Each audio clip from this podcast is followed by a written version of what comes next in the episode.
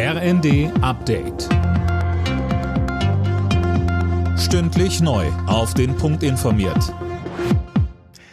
Ich bin Dirk Jostes. Guten Morgen. Weite Teile des Zugverkehrs in Deutschland stehen still. Der Warnstreik der Lokführergewerkschaft GDL hat begonnen. Bis heute Abend 22 Uhr fährt nur gut jeder fünfte Fernzug. Auch im Regionalverkehr gibt es massive Einschränkungen.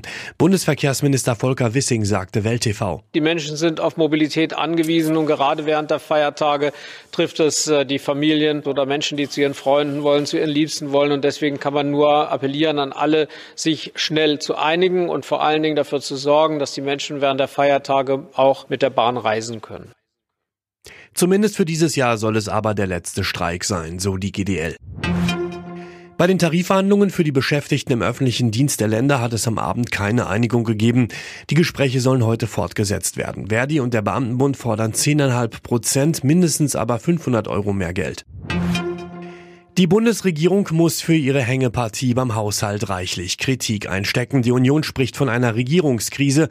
Bei der Ampel selbst hält man die Verzögerung für nicht so dramatisch. Was bedeutet das Ganze denn, Tim Britztrup? Ja, zum Jahreswechsel gilt dann erstmal eine vorläufige Haushaltsführung. Die Ministerien dürfen nur das Nötigste ausgeben. Bei größeren Summen hat Finanzminister Lindner das letzte Wort. Das gilt so lange, bis regulär ein Haushalt verabschiedet wird.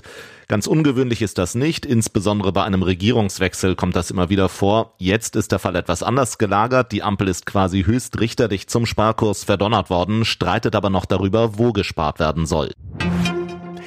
Was folgt auf Zeitenwende als Wort des Jahres? Das wird heute bekannt gegeben.